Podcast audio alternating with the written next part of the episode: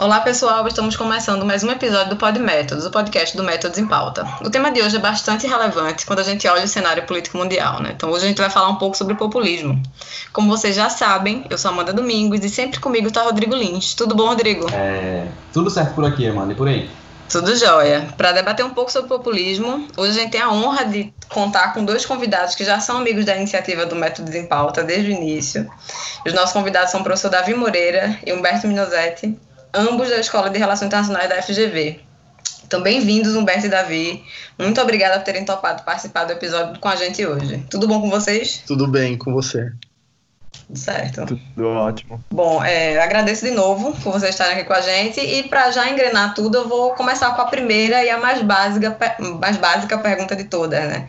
Que é como é que a gente conceitua o populismo? É, bom, é, populismo é um, a gente pode conceituar o populismo como um fenômeno político cuja definição ela ainda está em disputa, digamos assim, na, no campo, né, na ciência política.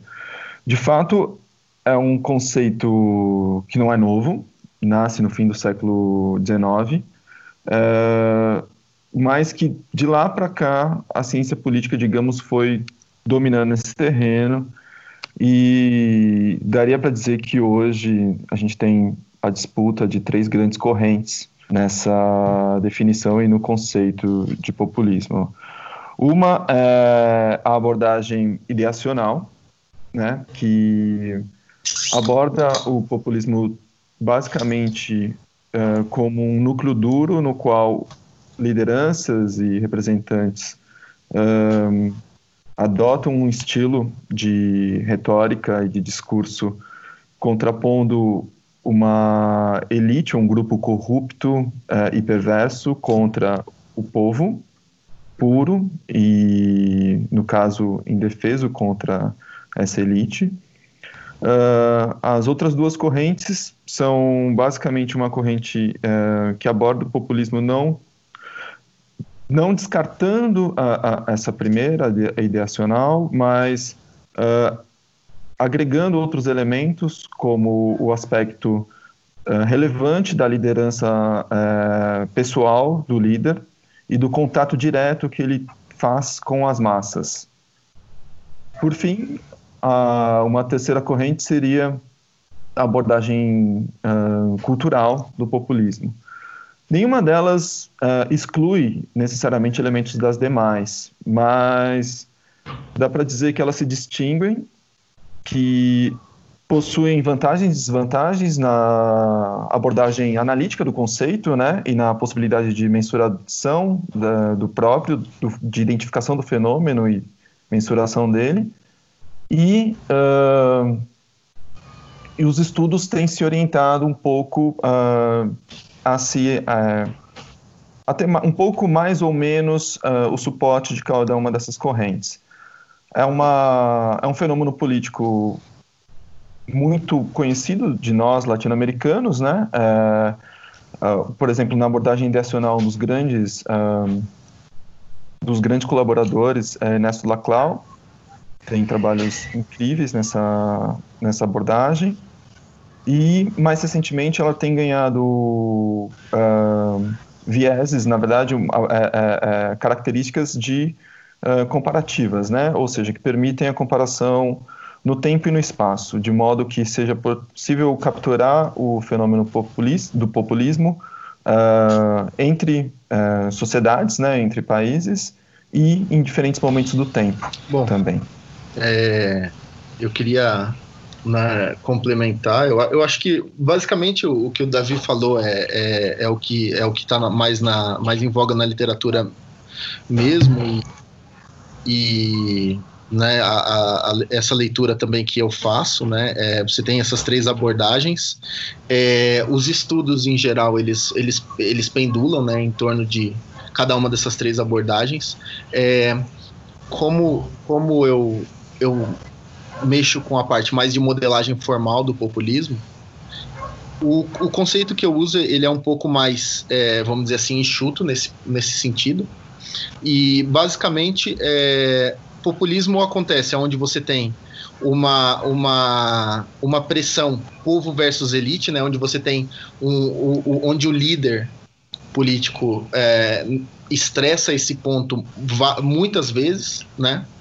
Isso, isso, isso traz um problema porque todo, todo líder político, principalmente pro, de cargos do executivo, eles colocam isso em voga muito forte, porque é um jeito de você conversar com o eleitor mediano. O eleitor mediano, certamente, ele está na população e não na elite, né? É, é, na maioria dos contextos. É, e aí, o que acontece é que você acaba é, tendo uma tendência a forçar, a, a forçar, vamos dizer assim, discursos pró-povo versus elite. Mas é, a questão é por que, que, por que, que então isso não vira é, é, sempre estratégia dominante todo político não faz isso, né? É, e aí a gente pode discutir um pouco isso depois, mas é, a, a, próxima coisa que, que eu uso para conceituar populismo é uma tensão entre de, democracia representativa e democracia direta. Né? Não, não dá para a gente falar em populismo em democracia direta.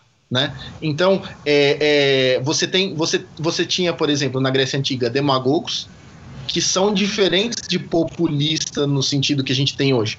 Porque o populista, é, ele usa o fato de que a democracia ela, ela, ela passa por representantes para construir essa, essa dicotomia entre povo e elite. Elite, no caso, no geral, para o populista, é, é, elite política, elite corrupta e, e, e, e, vamos dizer assim, como se eles estivessem encastelados no poder, né? Então tem um, uma, uma quantidade grande na, no conceito de populismo de captura né, do, do, do Estado por parte dessas elites. Né? Então, basicamente, na, na minha visão, é, o, todos, os, todos os textos que, que, que, eu, que eu acredito que são mais bem sucedidos na, na, em populismo, eles colocam sempre essa dicotomia, né? Po, é, é, povo versus elite, democracia representativa versus democracia direta. É, queria aproveitar então a, a, resposta que vocês deram e fazer a minha próxima pergunta, que traz um pouco mais esse debate sobre é, mensuração e trabalho de forma empírica com populismo. Então, como o professor Humberto falou, é, existe uma característica que meio que une todos os, todos os regimes populistas, ou todos os líderes populistas, que é essa divisão da sociedade entre nós, é, puros, por assim dizer, e eles corruptos e, e, esse tipo de coisa. E aí está muito preso sempre à retórica ou do líder ou do partido político. E aí minha pergunta é como é que a gente trabalha com, com ele de forma mais empírica, como a gente mensura? A gente vai estar sempre é, pendendo para trabalhar com uma análise de conteúdo, por exemplo, é uma coisa que a gente sabe que deve saber trabalhar bem, ou existem outras formas de a gente, a gente mensurar isso, sei lá, de forma contínua, um é mais populista do que o outro, e, e como a gente faz para classificar isso? Quer começar, Humberto? Quer abordar um pouco como você tem feito? Olha, é, eu, eu, posso, eu posso começar, até, até porque eu acho que o Davi vai responder bem melhor que eu essa pergunta, então vai ser, vai ser legal vocês ouvirem ele, né? É, Bom, é, como, como que eu trabalho é, populismo? É, como, como o meu trabalho ele envolve mais modelagem formal, né? É, o grande problema que eu tenho na definição de populismo, na, no, no uso do, do, de populismo, né, é em, de, em definir o que, que é populismo em cada uma das esferas que ele pode acontecer, né? Então, por exemplo, para mim, é, quais são as esferas de interesse onde o populismo pode acontecer? Basicamente são três. Uma esfera de interesse é, é a estratégia eleitoral, é o populismo durante a eleição. Outra esfera de interesse é a estratégia de governo, né? Então, o populismo enquanto é, é uma estratégia para implementar política pública que seja populista, e aí a gente vai pode discutir muito o que, que isso quer dizer, eu também ainda não está muito claro. A gente está é um trabalho em progresso ainda nosso. E a terceira coisa que eu acho que é mais que é, que é relevante é o que, que acontece com uma sociedade que experimenta populismo durante um período muito longo de tempo. Né? Então, é, a primeira coisa é do ponto de vista conceitual, é, gente, é, eu, eu olho como difícil a, a, a mensuração empírica, porque, como estratégia eleitoral, né, que é que é onde a gente pode tentar mensurar melhor, que é, por exemplo, você poderia fazer como, como o, o Davi mesmo faz nos trabalhos deles, olhar, olhar discurso, olhar, sei lá, é, fico pensando uma coisa que eu, eu, não sei se o Davi já está fazendo, mas eu acho que deve estar tá na, na backlog dele, que é olhar é, é, estratégia de, de, campanha, né? No caso, por exemplo, você pode olhar é, folheto, campanha na televisão, várias, várias outras a, a, tipos de, de material que os políticos produzem regularmente, né? É, o que, que seria populismo na estratégia eleitoral? Quase todo político vai falar povo e ele vai falar povo muito durante a eleição. Né? Por quê? Porque faz sentido você tentar forçar, é, é, estressar, vamos dizer assim, que a sua estratégia eleitoral ela está no, no, eleitor mediano. E o eleitor mediano, no caso, na, na, na democracia, é o povo. Né? Contanto que você não tenha muita restrição de, de, de barreira ao, ao voto, o, o, eleitor, o eleitor mediano vai ser sempre o povo, né? E aí, como é que você diferencia isso de uma, de outras estratégias, sendo que todo político vai tentar é, estressar o povo, né? Vamos dizer assim, dizer como isso acontece vai ser fundamental na hora de fazer análise empírica.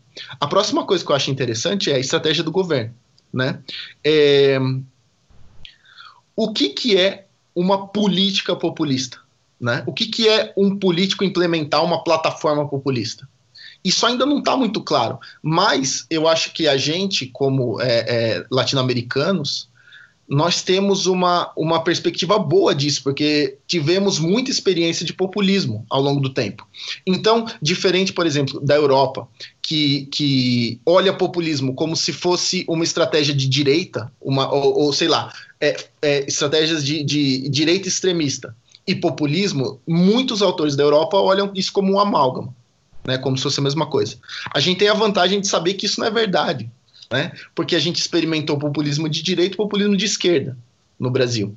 Mas é, é, é, continua a, a, a, pergunta: o que, que é a estratégia de governo deles? Né? E, e mensurar isso daí, eu ainda, é, do ponto de vista teórico, é, é, é mais fácil, porque você, ah, vamos dizer assim, cria um, um protótipo, uma caricatura do que, que seria uma estratégia de governo para esse líder, né? E ver o quanto que ela bate com a realidade. Agora, é, a questão mais complexa é o que o Davi vai fazer aí, que é tentar ver como que essa caricatura se aproxima mesmo da, do, do, do que o, os políticos fazem na prática, né? E a estratégia de longo prazo é mais difícil ainda, né? Porque ela envolve você ver um político populista ameaçando ou ganhando eleições durante muito tempo, ou ameaçando ganhar ou ganhando eleições durante muito tempo, e como que isso influencia o equilíbrio, por exemplo, estabilidade institucional e esse tipo de coisa. É... Bom, vou passar para o Davi aí, que agora vai falar de mensuração mesmo. Na, na verdade, eu só vou complementar um pouco. O debate que o Humberto levanta é extremamente relevante porque você tem diferentes momentos de mensuração do conceito e também, digamos, diferentes objetos sobre os quais você se debruça para é, mensurar populismo, né? Um deles, por exemplo, agora destacado pelo Humberto, é qual é o tipo de política pública adotada por um líder considerado populista, né? Será que há ah, uma distinção de políticas de líderes populistas, ou há de fato políticas populistas, né, uma plataforma de políticas populistas. É, e, sem dúvida alguma, o caso latino-americano é, apresenta essa vantagem comparativa, né, o fato de ter, é, da gente ter experimentado na, ao longo da, da nossa história, até recente, né, lideranças de direita e de esquerda com perfis populistas, nos trazem essa, essa possibilidade de investigar a fundo e com bastante legitimidade é, esse tipo de perfil.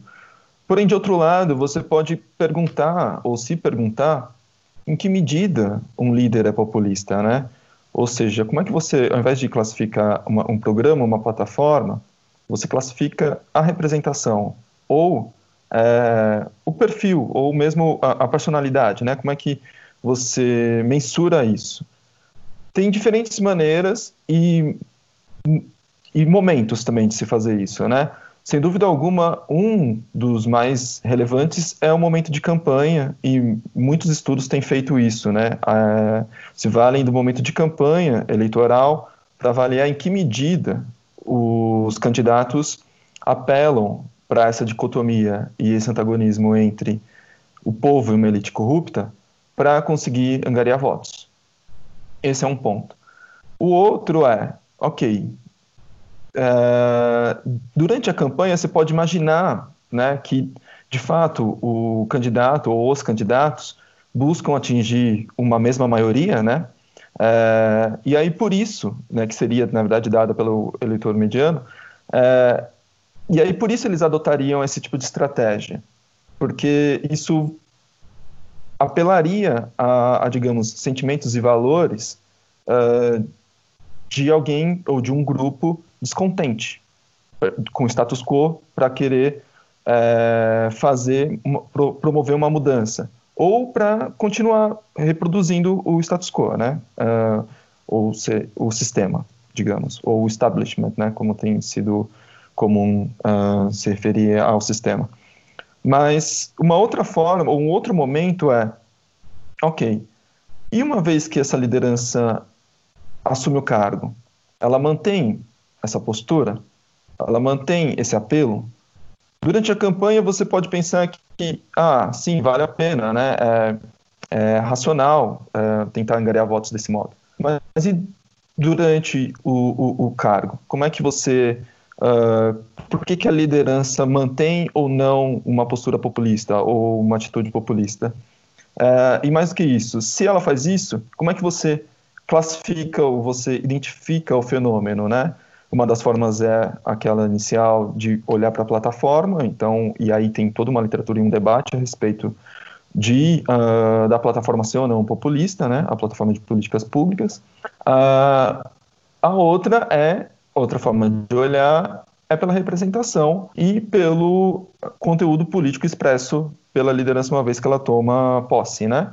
Uh, quando a gente vai mais para, digamos, para a área de análise de conteúdo, uh, a gente tem muitos estudos que, que já uma, digamos, uma, tra uma tradição, né, uma, uma, uma, escola de estudos que se dedicam, por exemplo, à análise de discursos políticos, e, e hoje dá para dizer que essa tradição ela é bastante, é, tem bastante variedade, né, tem muitos estudos com diferentes abordagens, de forma que está uh, se construindo ainda também uma, a, um consenso sobre como é melhor mensurar. E, e o que dá para adiantar é que o, o, o, o, o como é melhor mensurar depende muito do acervo que você possui, né, de conteúdo, depende muito uh, do que exatamente você quer identificar, ou se você tem interesse específico sobre um momento do mandato, né. Então, a gente tem, por exemplo, estudos que se dedicam às mensagens feitas pelos líderes dos poderes executivos aos seus parlamentos, né. Uh, isso basicamente, geralmente isso acontece uma vez ao ano apenas. Uh, e aí esses estudos são uh, costumam ser um pouco mais qualitativos e buscam analisar o conteúdo desses discursos, porque eles dariam a tônica do que seria aquele ano uh, de governo. Outros outros estudos é, é, um, um, tanto mais qualitativos e teóricos né, abordam de fato o, a comunicação política do ponto de vista da análise de discurso. Né? Eu não vou entrar nessa área porque não é muito a minha área, uh, mas a partir desse tipo de, de abordagem, esses estudos identificam de que modo né, o, o líder, o representante, de fato uh, mobiliza as massas contra uh, o que seria essa elite corrupta ou esse grupo perverso, né? De outro lado, a gente tem, uh, e mais recente, né, abordagens automatizadas. E não só, a gente também tem abordagens qualitativas que têm um grande poder de análise do fenômeno populista no espaço e no tempo. Uh, então, começando pela abordagem mais qualitativa, a gente tem, por exemplo, o trabalho excelente uh, do Hawkins, no qual ele faz o seguinte, basicamente implementa o seguinte processo de mensuração. Uh, através de especialistas, eles selecionam um leque pequeno de discursos uh, durante um ano de um representante político e ele importa, uh, se não me engano, da, da psicologia da educação, uma metodologia chamada holistic grading. Essa metodologia, nessa metodologia, ele classifica o discurso entre não ser populista, ser mais ou menos populista ou ser totalmente populista. Com isso, ele consegue construir uma mensuração por ano e uh, representante capaz de comparar representantes de diferentes países e difer representantes de diferentes momentos do tempo. Né? Então, é uma forma interessante. Uh, basicamente, essa técnica utiliza essa pontuação de 0, 1 e 2 para classificar o discurso e assim ter uma mensuração a respeito dele, mas ela fica um pouco restrita quanto ao, ao N, né? ao, ao volume de discursos e de material analisado. Uh, é nessa é tentando reverter um pouco isso que a abordagem automatizada de análise de conteúdo uh, entra, mas o desafio para a análise automatizada é justamente conseguir capturar em que medida um discurso consegue é, enfatizar ou enfatiza essa, esse antagonismo entre elite e povo. Em que medida, de fato, o representante está, em suas palavras, trazendo é, à tona um, um, uma, enfim, uma representação da sociedade na qual o povo é usurpado pela elite, né? E por isso ele precisa de apoio político. Esse é o grande desafio da, da análise automatizada e tem diferentes trabalhos nesse sentido. Tem trabalhos, por exemplo, que utilizam a construção de dicionários e já foram publicados trabalhos, por exemplo, que mensuram populismo na medida em que o representante político usa a palavra povo. Mas como o próprio Humberto destacou, é, povo é também um conceito é, difícil de se capturar, que nem sempre povo está representado pela simples palavra povo, né? Brasileiros e brasileiras podem representar o dar, o dar o sentido do que é povo num discurso. Né? O mesmo vale para a palavra elite. Nem sempre a palavra elite é o que vai estar presente num discurso. E mais do que isso, não basta ter, de um lado, a presença, digamos, desses dois, dessas duas entidades, né? a presença do que representa a elite ou a presença do que representa o povo, para se constatar o fenômeno populista.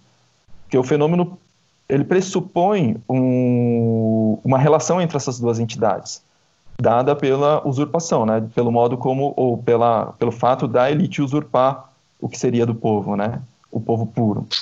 Então, a mensuração, ela, ela enfrenta esse desafio, especialmente a mensuração automatizada, e a gente tem diferentes abordagens, né? É, é, sempre, é, elas, elas sempre têm suas vantagens e desvantagens, a abordagem que eu tenho utilizado junto com no trabalho que tenho desenvolvido junto com o professor Paulo Ritt da Universidade de São Paulo e o Maurício Izumi, é, pós-doc no CEPESP na FGV, é a abordagem de combinação de métodos. Então, basicamente, o que a gente faz, a gente analisa discursos uh, dos presidentes brasileiros desde 85, então a gente vem desde Sarney, a gente tem, a gente já produziu uh, uma análise de, de, dos discursos desde Sarney ao primeiro ano de Bolsonaro, por exemplo. E o que, que a gente fez? A gente usou como atalho uh, um dicionário construído uh, com base no perfil desses representantes de lá para cá, né, de Sarney a Bolsonaro, e a gente montou um dicionário único que a gente aplicou sobre todos os discursos dos presidentes. No caso brasileiro, no nosso caso, são é um pouco mais de 5.800 discursos, de Sarney a Bolsonaro até o fim de 2019. Nesse trabalho, a gente usa o dicionário para filtrar discursos e para filtrar trechos que possam conter conteúdo populista. Então, a gente não se resume à abordagem do dicionário. A gente usa o dicionário ou a abordagem de dicionário de mineração de texto para selecionar aquilo que de fato é, sobre o qual a gente se dedicou para análise e captura do fenômeno. Então a gente faz isso, a gente fez isso sobre esse conteúdo, desses 5.800 discursos, para olhar se eles têm ou não essa conotação populista. A partir disso, então, dessas frases selecionadas, desses, desses trechos selecionados, a gente se dedicou qualitativamente para classificar como populista ou não. Tendo um discurso, um trecho que enfatiza a, uma elite que usurpa o povo, ou a defesa do povo contra essa elite é, má, a, a gente classificou o discurso como populista. Então, percebam que é um desafio grande, porque analisar um acervo com milhares de discursos não é simples, mas a gente não conseguiu, e acho que ainda é um desafio na literatura como um todo, é, automatizar esse processo. A, a, a, as metodologias têm evoluído e têm conseguido bons resultados, mas, por enquanto, eu acredito que a melhor saída é combinar as técnicas e não ficar preso a uma só de fato é um trabalho extraordinário, Davi. Estou impressionada e já quero ler o artigo quando sair.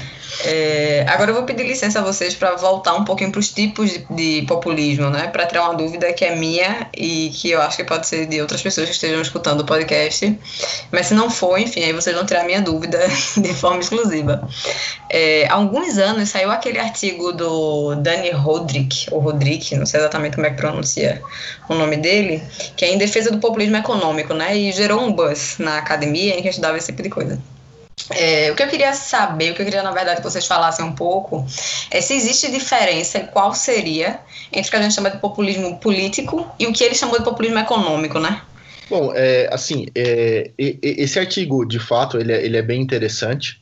O, o problema desse artigo, no, pelo menos na minha leitura, é que e, e, esse tipo de artigo e vários artigos que saíram depois. A Helen Milner fe, fez alguns artigos também na mesma linha, é, com, acho que até com, com o Peter Rosendorf, fizeram papers é, é, nessa linha de que você poderia ter um populismo em, em política comercial, por exemplo, em, o populismo estaria uh, relacionado à globalização, e aí você é, é, teria uma, uma uma, vamos dizer assim, como a globalização ela gera muitos perdedores, né? E isso também está no tá de certo modo é, na, no, nos textos da Pipa Norris e do Engelhardt sobre sobre populismo, né?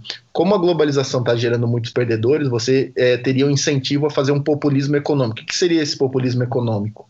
Seria é, você apelar para essas pessoas que estão perdendo com a globalização, como se elas fossem o povo puro. E aí você, e aí nascem movimentos tipo é, Make America Great Again do, do Trump, nasce movimentos, vamos dizer assim, na na uh, Europa, Brexit é, é, é, é, se alimentou muito disso. Uh, Para mim, eu acho que esse, esse modo de conceituar é especialmente ruim para populismo. Por que, que eu acho ruim? Porque é, se você fizer essa dicotomia, fica parecendo que populismo é um fenômeno, vamos dizer assim, dessa nova direita uh, uh, mais uh, protecionista. Né?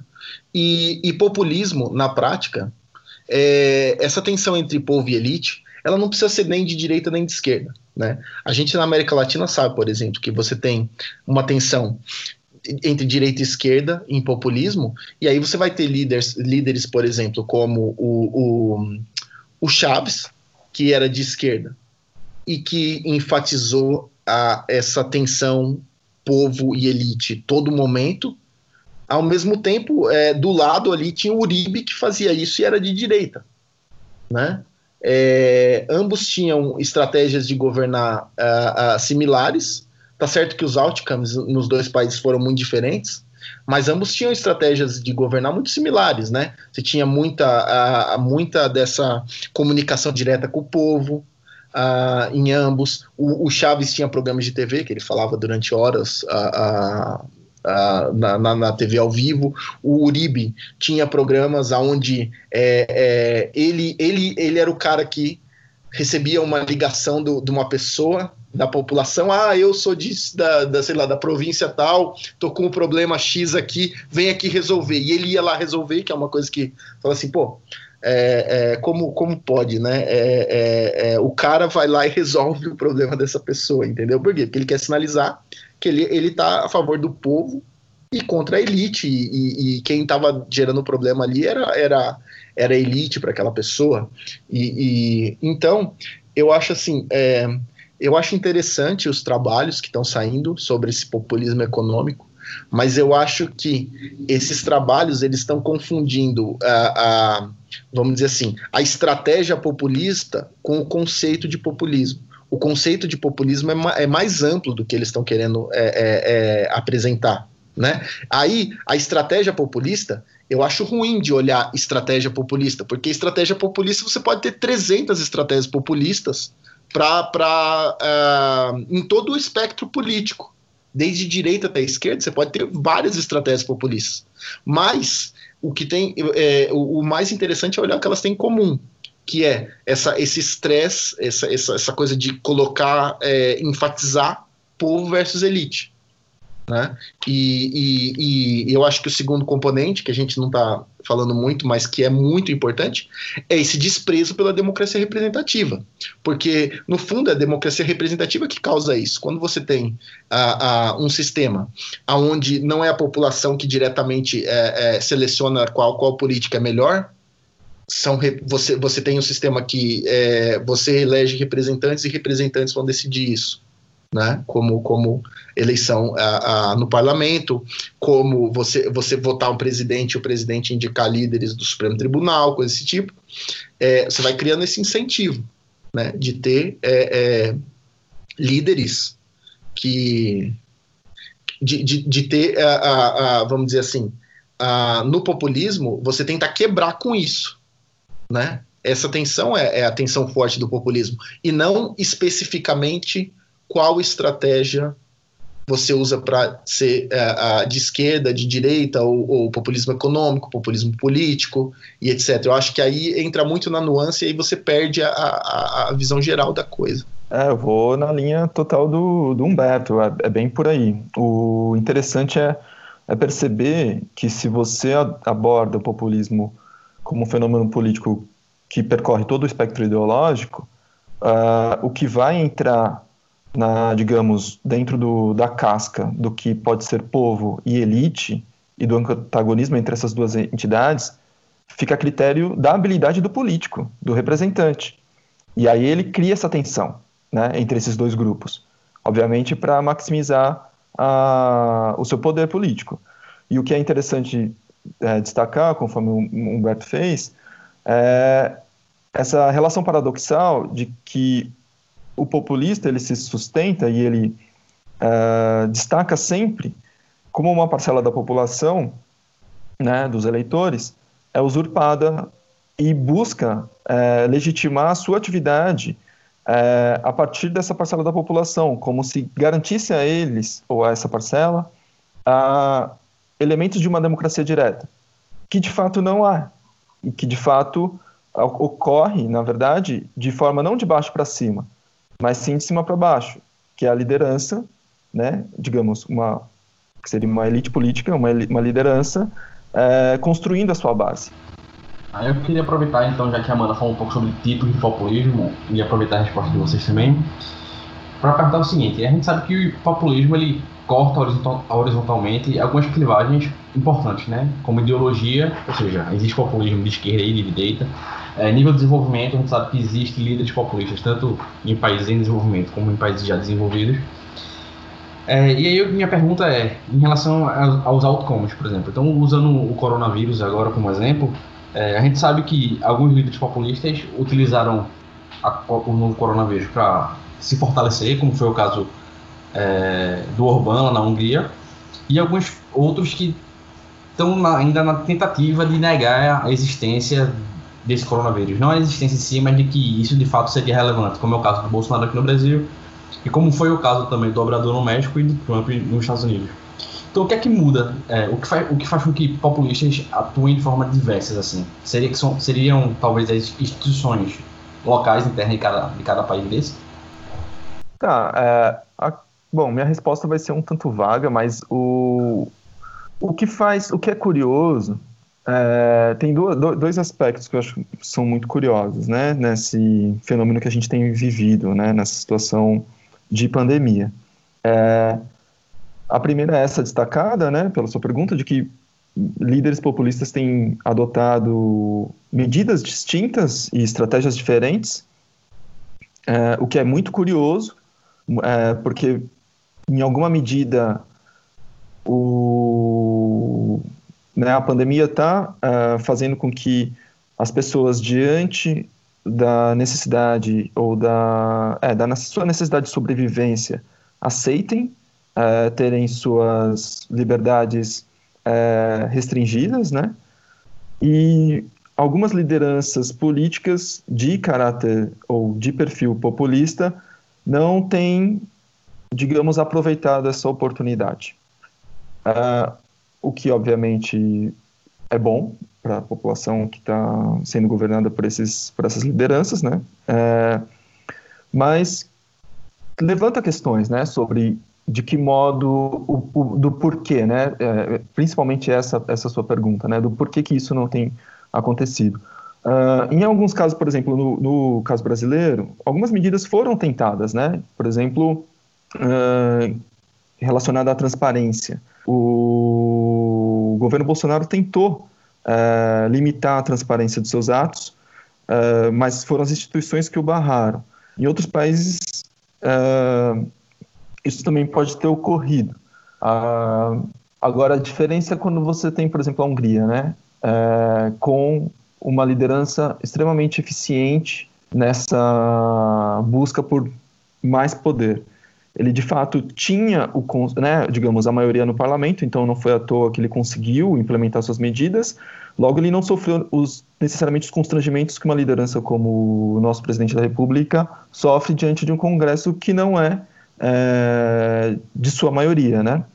Um, e acredito que o mesmo acontece com Trump né? Por mais que ele tenha, uh, enfim, seja um, um, um, sistema um pouco mais simples, né? Não multipartidário, é, há constrangimentos, né? Que, que e, e, e lá especialmente, além do, dos constrangimentos, digamos, uh, de apoio, né? Na, na no, no parlamento, Uh, no, no, caso dos Estados Unidos, talvez Trump também tivesse de olho já nas eleições. Então, isso, algum tipo de, de enfim, é, é, talvez tenha sido uma aposta dele, pensar que não seria tão grave o que tem ocorrido.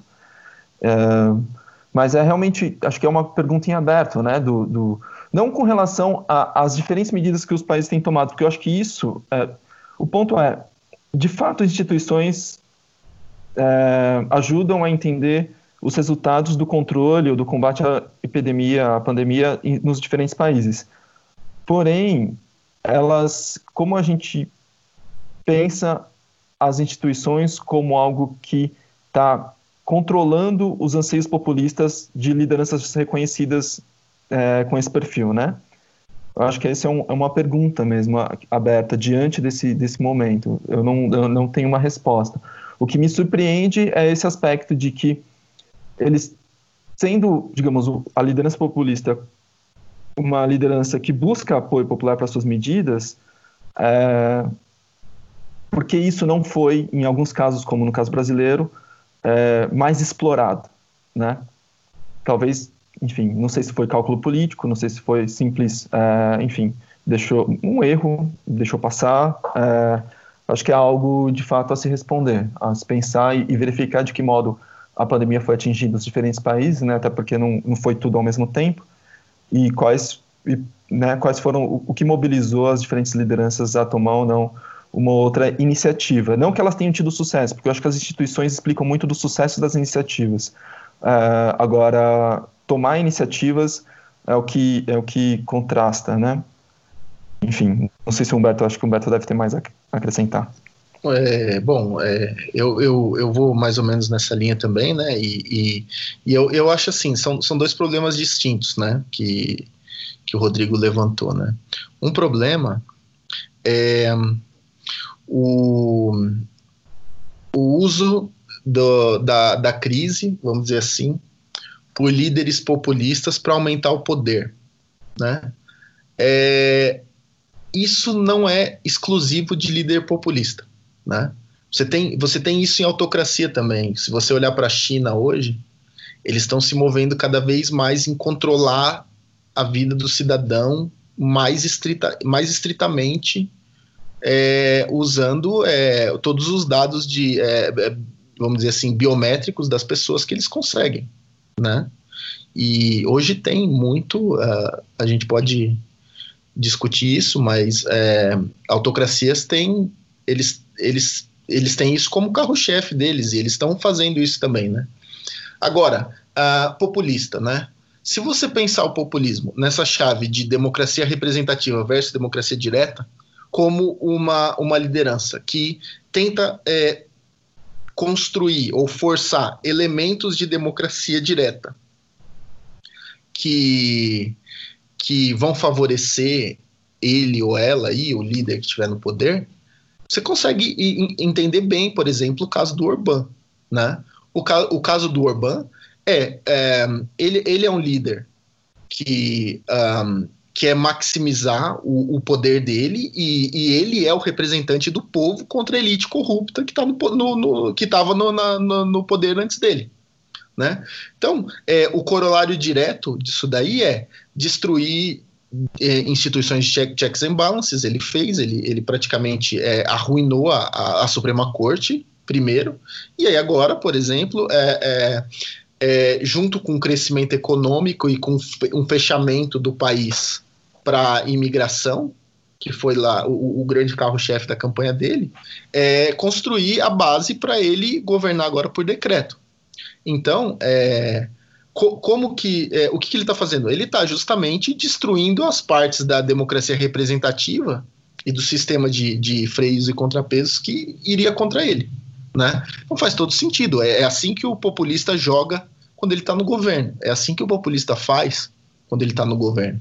Né? Diferente da, da, da, do populista na eleição, que fica só, uh, vamos dizer assim, é, é, falando que é a favor do povo, mas de uma maneira bem mais vaga do que o que ele, eles fazem no governo mesmo, que é jogar contra o, o, o as instituições de, de representação e controle. Agora, por exemplo, se você olhar o caso Trump, e o caso e o caso uh, Brasil, por exemplo, e, e, e, o caso México que você falou, né, do, do Obrador, uh, o que acontece? Uh, pensa o seguinte, né? Na cabeça do populista, primeira coisa, é, lockdown e, e, e, esse, e esse negócio do, do, da quarentena é uma coisa muito técnica.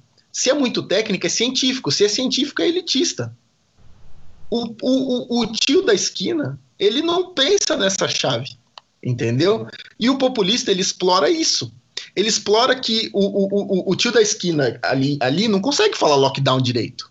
Quanto mais entender o que, que é o lockdown e por que, que o lockdown é relevante, né? É, é, e o, o, populista ele, ele captura esse negócio de maneira muito rápida, né? E aí é, é vem todo esse discurso contra o lockdown, por quê? E contra, e contra qualquer coisa que vem da, é, é, vamos dizer assim, mais baseada em evidência, mais científica, mais elitista mesmo, né? Se a, gente, se a gente parar de pensar saúde como bem comum e começar a pensar que isso também é, é, é, uma, é uma agenda que é implementada, ou que é, vamos dizer assim, advogada por uma elite, que a gente chama de médico, né? Você entende o porquê que, esse, que, que, esses caras são contra, né? Esse negócio. Porque isso é, de fato, elitista. Né? E aí, quando você olha o outro lado da, da, da, da, da moeda, que é a, a, demanda por isso, na população, quem que consegue ficar em lockdown? A gente, que tem trabalho universitário, que tá, continua recebendo salário sem, sem, uh, uh, sem ter nenhuma perda de renda, ou com perda de renda, vamos dizer assim, de um, um trabalhador muito especializado. E algumas empresas cortaram 20%, 30%, 15% do salário das pessoas, mas as pessoas não perderam o emprego. Né? É, é, se você é, uma, é, um, é, o, é, é, o, é, o, é o tio do, do dog ali da esquina, você acabou, você não vai vender cachorro quente entendeu? E aí a, a, esses líderes eles capturam, eles, eles entram nesse imaginário, eles capturam isso daí. Isso aí é elite, que no caso é os médicos. querendo impor uma coisa para o povo, quando na verdade é o povo que tem que estar tá sobre, é, sob controle desse tipo de coisa, né? E, e, e, isso é culpa do que? Ah, é culpa dos deputados, é culpa dos prefeitos, é culpa da democracia representativa, é culpa do STF, é culpa do, do de tudo que tem a, a, a, ver com uma decisão, vamos dizer assim, mais técnica e menos a, a, a de apelo popularesco mesmo, né? De, de apelo demagógico. Vou aproveitar esse gancho do que tu falasse, Humberto, para te fazer uma pergunta. Eu juro que é a última, que depois disso a gente vai deixar vocês voltarem para as suas vidas, né, durante a, a pandemia, mas enfim. É, a gente sabe que essas políticas mais restritivas, como o lockdown, que você deu o exemplo, tem custos muito específicos para os políticos, né? É, aqui em Pernambuco, por exemplo, o nosso governador ele não quis chamar de lockdown, ele está chamando de quarentena. É, não sei, talvez para se afastar um pouco dessa, dessa questão de restrição. É, o meu questionamento é: quais seriam os custos envolvidos para os líderes populistas, uma vez que quando eles fazem toda essa retórica, eles criam meio que um cabresto para eles próprios é, na adoção dessas políticas restritivas, tipo lockdown, quarentena fechada. Então, quais seriam os custos se existirem desse tipo de adoção de política ah, pública, né? Olha, é, é, assim, é, a gente, é, para não ficar muito na quarentena, né, e tentar pensar política pública em geral do ponto de vista de um populista, né, é, a, a, no geral, quando você olha políticas populistas, elas, elas raramente são, é, vamos dizer assim, elas, elas são técnicas no nível que é, é, vai para o nível de detalhe mesmo e de evidência baseada em, em, em ciência, em coisa bem, é, vamos dizer assim, específica, detalhada, bem planejada, porque, porque isso, isso na verdade é contra a plataforma deles, né? A, a plataforma, a plataforma do, do, do populista, no fundo, é assim, ah, o problema da criminalidade é muito simples, é só você implantar a pena de morte. Entendeu? É, esse tipo de fala é muito simplista, né? Quando você pensa. É, é tipo, uh, eu estou reduzindo aqui esse problema a, a uma solução simples e direta, só que essa solução tem uma, um caviar nela. Ela tem apelo popular. O povão que não entende como funciona a política de segurança sente um apelo enorme nisso daí. Né? O, o, voltando para o Covid, né? O lockdown, no fundo, ele é passível a ser entendido da mesma maneira, né? É, você, você, você, você, se você faz um lockdown que vai ter um custo gigantesco no curto prazo para a economia e vai morrer gente independente disso, né? O que, que, o, o, o, que, que o, o, o líder populista tem incentivo a fazer? Ah, ele tem incentivo a soltar um e daí quando você falar de quantas pessoas morreram. Entendeu? No fundo, no fundo é isso. É, é, é, é tudo é construído na, na, na, no discurso para colocar o seguinte: ah, tá bom. É, é, você quer então preservar meia dúzia de vidas na cabeça desse pessoal, né? É, é mais ou menos isso, entre aspas, na cabeça deles, uh, uh, e, e, acabar com a economia, né? E, e, aí, bom, esse é o custo, esse é o custo principal envolvido.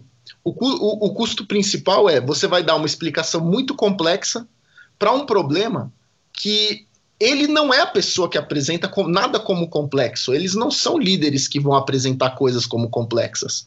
O, a força do populista é justamente o contrário, é apresentar tudo como uma coisa muito simples. Porque se tudo, se, se é simples, até eu que sou representante do povo, como você, uma pessoa simples, consegue resolver. Entendeu? Eu não sei se eu tenho muito a acrescentar, mas a uh o que eu acho interessante dessa, digamos, desse debate todo é, é como seria o, o, o contrafactual, né? Como seria, por exemplo, o, as medidas do governo federal, ou melhor, é, por exemplo, pegando o caso de São Paulo, né, que é o epicentro da, da epidemia no país, é, como seria a postura do governo estadual se o PT tivesse ganhado as eleições? Ou, mais do que isso, né, acho que talvez mais simples até, se é, o governo federal tivesse dado um passo mais veloz é, no sentido do é, isolamento social, né? Veloz e, e, e lógico, né? Mais assertivo no sentido do, do isolamento social.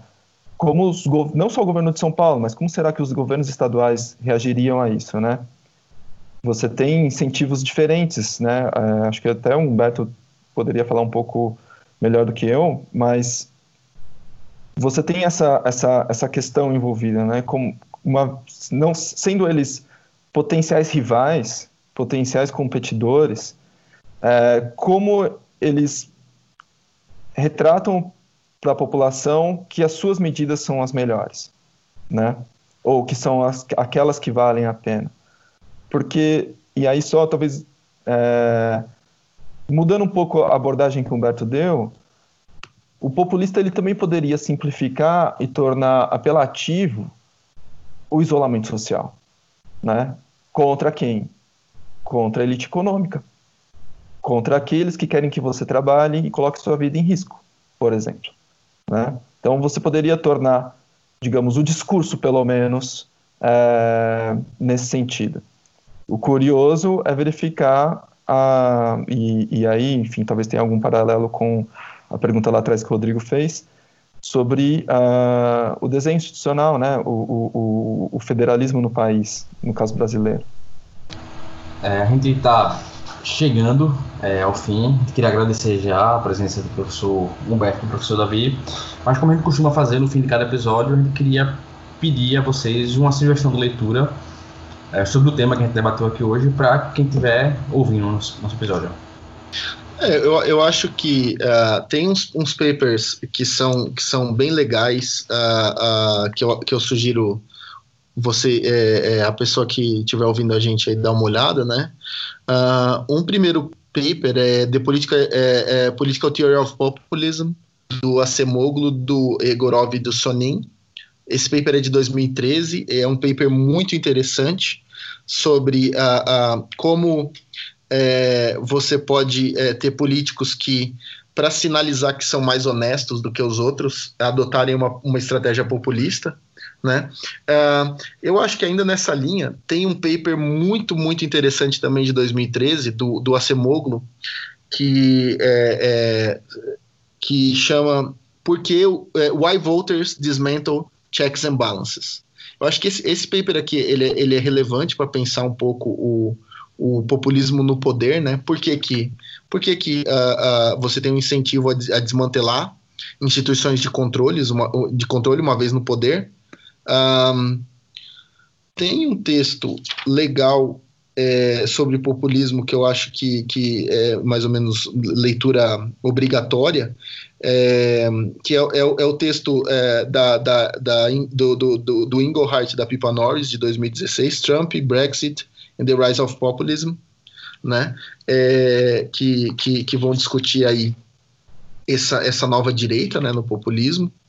Uh, tem um paper que rebate o paper deles, muito, muito legal também, que eu acho que vale muito a pena a, a, a olhar, que é um paper que chama Populism, Oferta e Demanda, do.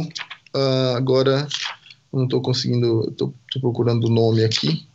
Um, ele, ele, bom, o paper, o paper chama uh, Populismo, Oferta e Demanda, é, é, é Supply and Demand, do, do Massimo Morelli e coautores. Esse paper também ele é bem legal porque ele, ele vai uh, pensar essa, essa, essa parte, vamos dizer assim, os perdedores da economia versus os perdedores cu culturais que é o que, o que alguns, uh, uh, uh, por, alguns cientistas políticos estão tão, tentando advogar mais, né, que seria uma coisa mais nessa linha. Um, eu acho que das minhas sugestões é isso, né? É, eu vou acrescentar, é... deixa eu ver, uns dois ou três trabalhos aqui. Uh, com base, acho que na pergunta sobre mensurar populismo, uh, tem um paper bem legal de 2018 do Paris Aslanides, de professor em Yale, que, que se chama Measuring Populism Discourse with Semantic, Semantic Text Analysis, an Application on Grassroots Populist Mobilization. É um paper que, que traz uma revisão da bibliografia, além, obviamente, de, dar sua própria contribuição. Então, e ele é recente, então eu acho que ele é um bom pontapé inicial para quem quer olhar esse desafio de mensurar populismo uh, com base em conteúdo político.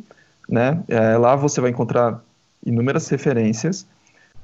E, para além dele, eu gostaria realmente de destacar e, e, e, e, que as pessoas conheçam o trabalho desenvolvido pelo Hawkins, né, sobre a abordagem uh, ideacional de populismo. Então, o, o livro se chama The ide uh, Ideational Approach to Populism, Concept Theory and Analysis. Eu acho que é interessante conhecer porque eles de fato, de fato fizeram um belo apanhado, né, assim, de, de, de, de, do ponto de vista de perspectiva comparada e acho que vale a pena conhecer esse trabalho. Bom, por fim, fazendo meu jabá, é, o trabalho que eu, o professor Paulo Ritti, da USP, e o Maurício Zumi uh, pós-doc da FGV temos realizados é um trabalho, um pontapé inicial para retomar essa agenda de forma mais analítica aqui no Brasil, né? É, tem foco sobre o caso brasileiro. A expectativa é que o paper não demore para sair e uma vez que ele saia esteja disponível aí para todo mundo poder criticar e, obviamente, construir trabalhos melhores a partir dele. Aí você então... deu um trabalho difícil pra galera, hein? ah, é, é, muito mais fácil criticar depois. então eu acho que era isso. Eu gostaria de agradecer de novo a Davi e Humberto, não só pela participação no podcast, né, mas por topar várias vezes invenções minhas e de Rodrigo com métodos em pauta. Enfim, agradecer, agradecer a quem ouviu até aqui também. E como no fim de todo podcast eu dou uma de blogueirinha, indico as nossas redes sociais, o nosso Twitter Instagram é arroba Métodos em Pauta. E qualquer dúvida ou sugestão de pauta, o nosso e-mail é métodosempauta.gmail.com. Enfim, é isso. Obrigada.